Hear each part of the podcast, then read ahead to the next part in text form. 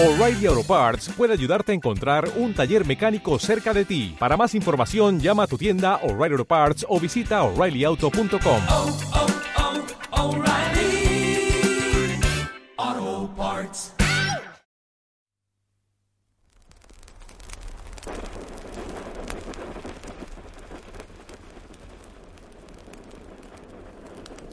¿Lo escuchas? Es el sonido del fuego, algunas veces temido, pero aliado del planeta y del ser humano desde que hacia el año 500.000 a.C. el Homo erectus consiguió domesticarlo, aprovechando alguna rama candente tras un incendio para luego mantenerlo y conservarlo. Pues el fuego tiene una fuerte relación con mi invitado de hoy. Si las dos semanas anteriores nos ambientamos en el Caribe con contenidos de Vladimir Estrada e Ilse Roa, esta semana nos vamos al Mediterráneo. ¿Y qué tendrá que ver el Mediterráneo con el fuego? Más de lo que parece. La cultura del fuego está presente en toda la zona mediterránea. La noche de San Juan en Cataluña, en Peñíscola, en Benidorm, las fallas del Pirineo, donde los más atrevidos bajan la montaña con troncos encendidos en plena noche, y por supuesto, las fallas de Valencia, un espectáculo, una tradición que transcurre a lo largo del mes de marzo, fiesta dedicada a San José, patrón de los carpinteros, que antiguamente sacaban sus trastos viejos a la calle y les prendían fuego la víspera del Día del Santo. Y ahora voy a cambiar de sonido.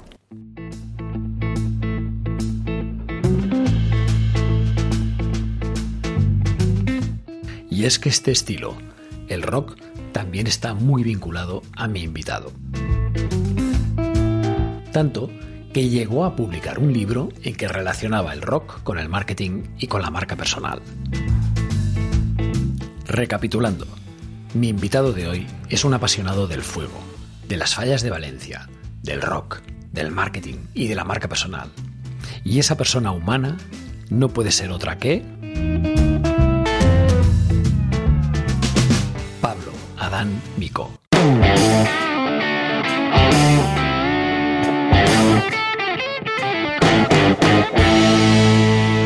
Hola, soy Guillem Recolons y te doy la bienvenida a Todo Deja Marca, tu podcast de marca personal.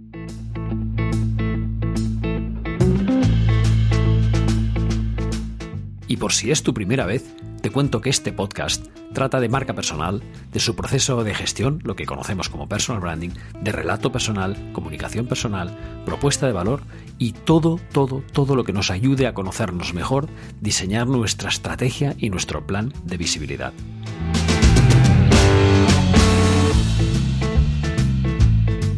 Deja que te cuente algo muy personal de mi invitado de hoy. Pablo Adán Micó y yo nos conocimos pocas semanas después de que se fundara Soy mi marca, en ya un lejano 2010. Hubo sintonía, muy buena sintonía. Es un tipo tenaz, incisivo, directo, currante, resistente al agua, amante del fuego, seductor, apasionado del rock, de las fallas valencianas. Es un escuchador nato. Pablo es además una muestra de espíritu de resiliencia, ese misterio que permite que crezcan flores en pleno desierto. Pero esos adjetivos no definen per se la marca personal del autor. Quizá lo más grande que haya hecho Pablo por su marca es reconocer sus debilidades, hacer crecer sus fortalezas y trazarse un plan de marketing personal con todos los detalles, minucioso como ninguno. Hasta aquí puede parecer algo normal, pero Pablo ha conseguido una cosa que no está al alcance de muchos mortales, implementar su plan. A pesar de la distancia que nos separa entre Barcelona y Valencia, nuestras almas han experimentado paralelismos bien curiosos. Ambos teníamos prisa por empezar a comernos el mundo. Ambos conducíamos con orgullo una vieja Vespa color rojo. Ambos llegamos muy arriba en el campo de la publicidad y el marketing. Y ambos caímos al vacío engañados por la autocomplacencia. También ambos entendimos que crisis significa cambio y ambos abrimos los ojos a la oportunidad que nos brindaba el personal branding. Él tiene razón. No nos hemos reinventado, tampoco reposicionado. Sencillamente nos hemos adaptado al cambio. Volviendo a Soy mi marca, La oficina física estaba en Barcelona, Pablo vivía y todavía vive en Valencia y estaba escribiendo mucho sobre marketing personal en aquella época. Tenía muy claro que el futuro de la credibilidad pasaría por las personas por encima de las corporaciones. ¿Qué podíamos hacer entonces? Fácil. Fundar Soy mi marca Valencia. Nos hicimos muy buenos amigos. De esos de verse con sus parejas para almorzar, para cenar. Leí, pasé correcciones y prologué su primer libro, El marketing personal me salvó la vida. Un relato un, tal Alberto como protagonista, pero en realidad es un biopic lleno de valor. Recuerdo, como si fuera ayer, ese fin de semana en el Delta del Ebro, que fui con unos amigos y con mi iPad en la playa estaba leyendo sin tregua mientras mis amigos y parejas se zambullían en el mar. Al de un tiempo lo de Soy mi marca Valencia no acabó de funcionar como todos esperábamos. En esa época el trabajo virtual de equipo no era como ahora. Ahora hay muchas facilidades y la operativa nos aconsejó dejarlo un tiempo después. Pero, contrariamente a lo que pudieras pensar, la amistad siguió y hasta se reforzó.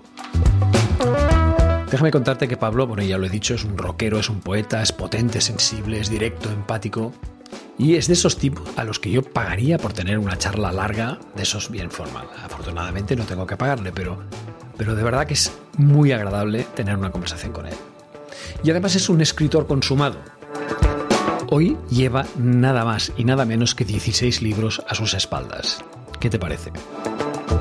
Sí, además de El marketing personal me salvó la vida, ha escrito, entre muchos otros, Mis conversaciones con Krisen, SOS Tengo un jefe tóxico, mi favorito que es El reto, Plan de fuga, Rock Marketing, El éxito está en ti, Emprender con éxito, 10 claves para generar modelos de negocio, Marca personal con los cinco sentidos, Mejora y gana, Marketing humano, y ya os digo, y me dejo varios el tintero.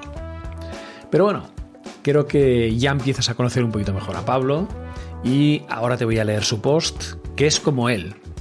Es breve, conciso, directo, valioso, inspirador, indiscutible. Así que muchas gracias, amigo Pablo, por esta colaboración. Por cierto, si tú oyente te perdiste los otros posts o los otros podcasts de Colaborando con Guillem, te recuerdo que en el episodio 66 de Todo de Jamarca vimos el de Vladimir Estrada, dedicado a marca personal y valor, y el 67 de Ilse Roa, dedicado a marca personal y liderazgo femenino. Ambos magníficos. Pues bien, hoy Pablo te habla de encontrar tu sitio, una reflexión necesaria sobre el posicionamiento. Bien, y ahora con un poquito de imaginación piensa que te va a hablar Pablo Adán y para ello voy a cambiar de música y voy a poner un tono un poquito más grave, como corresponde.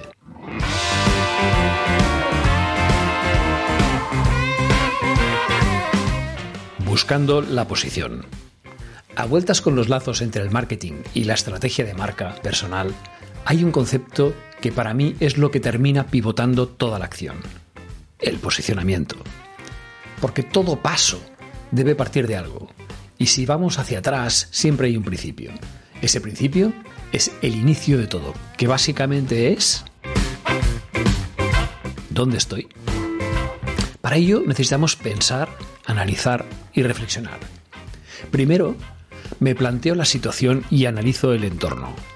Toda estrategia debe partir de una necesaria fase de análisis y de muchas reflexiones. Nos haremos muchas preguntas que no quiero hacerte aquí porque es algo muy personal, quizá en otro momento. Se llaman preguntas poderosas cuando me ayudan a pensar y se llaman preguntas dolorosas si no tengo las respuestas o no son las que me gustaría tener. Es entonces, antes de decidir el camino y la meta, cuando toca decidir cómo quiero ser percibido, mis valores, mis referencias, mis fortalezas. Es el posicionamiento, la búsqueda de la posición. La posición es lo que buscas, lo que ganas, pero también es lo que te permiten los demás, bien porque te lo mereces y te respetan, o bien porque allí no les molestas.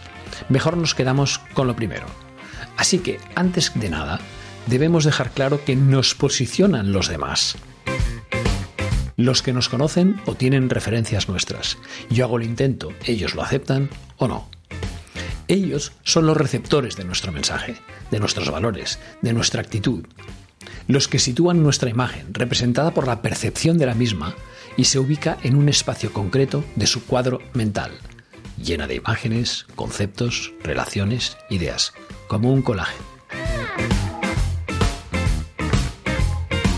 Para trazar el camino, sabes que la clave de tu estrategia es la adecuación de los valores sobre los que se sustenta tu realidad personal.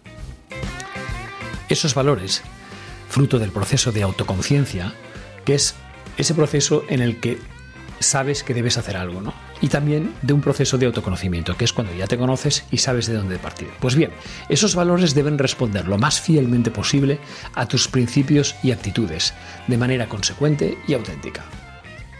A ti te queda trazar ese camino, esa estrategia de posicionamiento que sea creíble y sólida y que te ayude a conseguir que las personas clave te sitúen en el espacio mental, ese collage, que deseas y te conviene con relación a unos criterios que entiendes como propios, diferenciales y competitivos.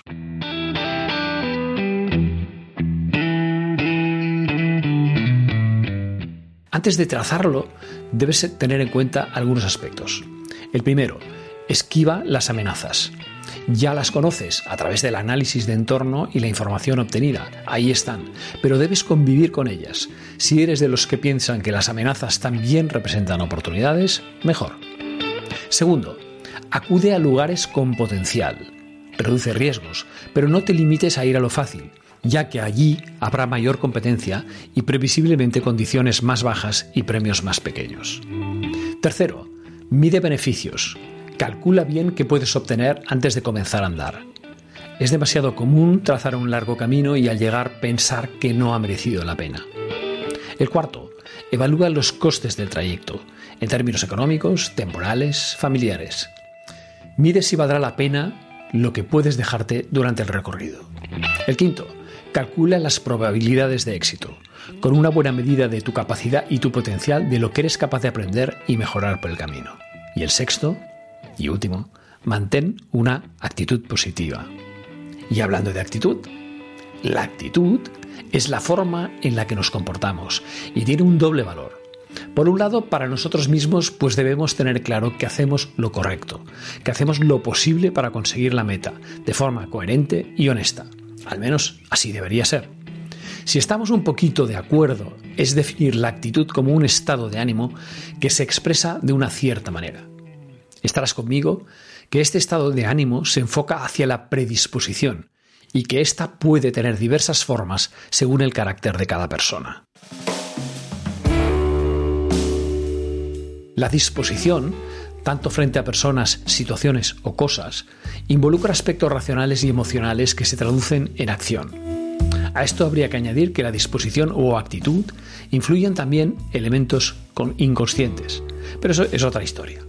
Así que esa acción, esa forma de acometer el camino, deja constancia en nosotros mismos y en nuestro entorno.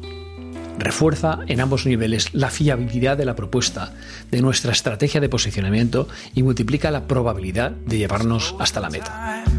Mm, y hablando de meta, debemos tener bien claro pensar que el objetivo o meta de nuestra estrategia personal muy posiblemente busca el camino hacia el éxito, la aceptación, el conocimiento o la mejor validación posible. O seguramente algunas otras similares. Así pues, conseguir que tu proyecto personal y el resultado final del posicionamiento coincidan al máximo o de manera más cercana posible es cuestión fundamental para aumentar nuestras posibilidades de éxito. Pero recuerda que adoptar una estrategia previsible puede resultar vulgar e infructuoso, porque pasará desapercibida. Esmérate en especializarte, en buscar la diferencia. Debes tener la mente abierta y plantear la estrategia desde una visión creativa. Lo sólido de tus argumentos dará consistencia y credibilidad a tu imagen de marca lo que conducirá al éxito del plan de posicionamiento y la creatividad enfatizará tu diferencia y notoriedad. Por lo tanto, debes dotar a tu marca de intangibles, de valores emocionales, impregnarla de realismo y autenticidad, de sentido. Parece fácil, ¿eh? Eso quisiéramos, ¿no? Bien, Colaborando con Guillem, gracias Guillem por esta oportunidad de disponer de un espacio en tu blog y podcast. Te veremos al 100% lo antes posible. Un placer como siempre. Gracias Vladimir también por tomar este testigo que todos agradeceríamos que hicieras por nosotros. Dice mucho de ti y de Guillem, claro. Abrazos a todos los oyentes.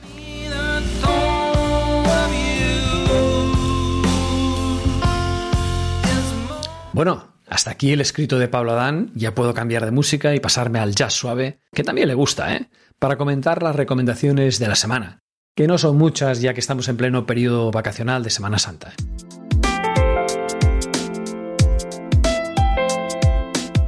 Y ya sabes, pues mucha gente no, no publica contenidos, totalmente respetable. Y la primera recomendación casualmente está relacionado con mi invitado de hoy a este episodio 68 de Todo en Jamarca, que es Pablo Adán y sobre todo su libro visionario El reto, estrategia personal para tiempos de incertidumbre. Y digo visionario porque está escrito en 2016, cuatro años antes de la pandemia, y lo que plantea el libro es muy interesante. El propio autor dice de su libro, en estas páginas tomarás conciencia de tu propia identidad sacarás tu instinto de supervivencia y descubrirás el poder que te hace único y diferente. Hallarás tu motivo, marcarás tu objetivo y prepararás tu hoja de ruta para llegar hasta él, paso a paso. Descubrirás por qué hay personas que fracasan en sus metas mientras que otras las consiguen. La clave del éxito está en ti mismo y en lo que proyectas a los demás, tu capacidad, las relaciones, la generación de confianza. Un reto es un desafío que se transforma en una actividad y precisa de superar dificultades. Dejo el enlace en las notas del podcast. Y mi segunda recomendación y última en este caso es el capítulo 343 nada menos de Caviar Online que compara el postureo con la autenticidad o Instagram versus la nueva tendencia Be Real. Muy interesante como siempre las ideas, las recomendaciones y las novedades que plantean Joan Martín y Carlas Fite. Y con mucho fuego y rock llegamos al final de este episodio 68 tratando el posicionamiento según Pablo Adán. ¿Quién será el invitado o la invitada de la semana que viene en la sección Colaborando con Guillem? No te lo pierdas. Cada fin de semana estoy contigo. Un fuerte abrazo.